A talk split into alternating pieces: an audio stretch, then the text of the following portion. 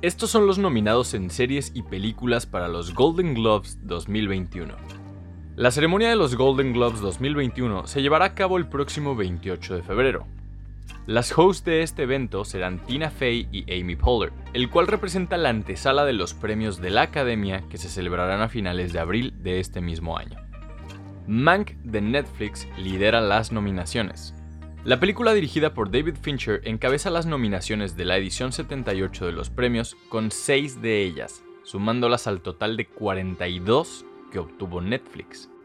Mank se antepone con el mayor número de nominaciones, entre las que destacan Mejor Película, Mejor Actor para Gary Oldman, Mejor Director para David Fincher, Mejor Actriz de Reparto, Mejor Banda Sonora y Mejor Guión para Jack Fincher, siguiéndole el Juicio de los Siete de Chicago con cinco nominaciones, la cual también es producción de Netflix.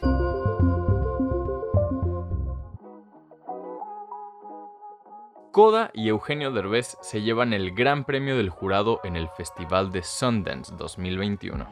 El Festival de Cine Sundance 2021 concluyó este martes con la entrega virtual de los premios, tanto del jurado como de la audiencia, para aquellos largometrajes destacados en esta edición del evento. En la ceremonia, la película Coda se llevó cuatro reconocimientos. La película en la que participa Eugenio Derbez y que es dirigida por la cineasta Sian Heather se alzó con el Gran Premio del Jurado, Mejor Dirección, Premio de la Audiencia y un premio especial por Mejor Elenco en la categoría de Drama estadounidense. Coda toma su título del acrónimo que significa Child of Deaf Adults, hijo de padres sordos, y nos cuenta la historia de Ruby Rossi, una chica que vive en una familia donde ella es la única que puede escuchar. La joven de 17 años ayuda a sus padres y hermanos sordos con el negocio familiar. Debido a la atracción que siente por un chico de la escuela, se une al coro y descubre que tiene una gran habilidad para el canto. Spotify suma 345 millones de usuarios en todo el mundo, casi 5 veces más que los usuarios de Apple Music y casi 7 veces más en comparación con los 55 millones de usuarios que Amazon Music reportó el año pasado. Spotify, la compañía de origen sueco, registró un aumento del 27% en usuarios año contra año, de acuerdo con sus resultados financieros del último trimestre. De este total, 155 millones de usuarios son suscriptores premium, lo que también representó un crecimiento del 24% en comparación con el número de suscriptores que se registraron a finales de 2019. Asimismo, la empresa menciona que en su biblioteca de canciones supera ya las 60 millones de pistas, por lo que se acerca a las bibliotecas de 70 millones con las que ya cuenta Amazon Music y Apple Music. Tigres avanza a semifinales del Mundial de Clubes. La excelente actuación de André Pierre Guignac en el Mundial de Clubes se ve reflejada en los números, no solo de Tigres, sino también en la historia del certamen. El francés es el tercer goleador más veterano en la historia del torneo, además del anotador número 400 del Mundial de Clubes. Este próximo domingo, Tigres se enfrentará en las semifinales al campeón de la Copa Libertadores, Palmeiras, con la misión de poner a un conjunto mexicano en la final de esta competencia. ¿Cómo deben registrarse los adultos mayores para recibir la vacuna contra COVID-19 en México? Después del personal médico que está en la primera línea de batalla contra el COVID-19, le toca el turno a las personas arriba de los 60 años. El registro es solo para adultos mayores. Si tienes 60 años cumplidos o más, solo necesitas tu CURP y un número telefónico donde puedan contactarte.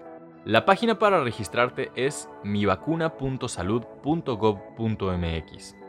No hay otra dirección ni otra página, y tampoco te pedirán otros requisitos más que los datos que vienen en la CURP y un número telefónico donde pueda ser localizado o localizada.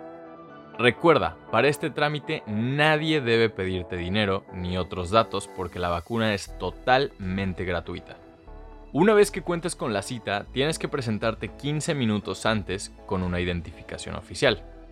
Luego de presentarte con los servidores de la nación, el personal médico te aplicará la vacuna contra el COVID-19 y posteriormente pasarás a un área de observación, donde estarás alrededor de 30 minutos para ver cómo se comporta la vacuna, tal como se ha hecho con todo el personal médico. Luego de aplicarte la vacuna, no debes olvidar seguir con los protocolos sanitarios como la sana distancia, el lavado constante de las manos y el uso de cubrebocas. La próxima semana la línea 2 del metro CDMX reanudará su servicio luego de permanecer cerrada por casi un mes. Así lo confirmó la jefa de gobierno Claudia Sheinbaum, quien indicó que la línea que va de Tasqueña a Cuatro Caminos pronto podrá seguir transportando a miles de capitalinos diariamente. Fue la directora del metro, Florencia Serranía, quien durante la conferencia diaria del gobierno capitalino indicó que se tiene previsto que el día 8 de este segundo mes arranquen las operaciones. Serranía detalló que la línea 2 arrancará a las 5 de la mañana de la fecha mencionada. Los días 5, 6 y 7 de febrero, el personal del metro se dedicará a hacer pruebas en vacío para afinar los últimos detalles. Esto para prevenir situaciones como la del 1 de febrero, cuando se registró un incendio que obligó a los usuarios a tomar los servicios de apoyo.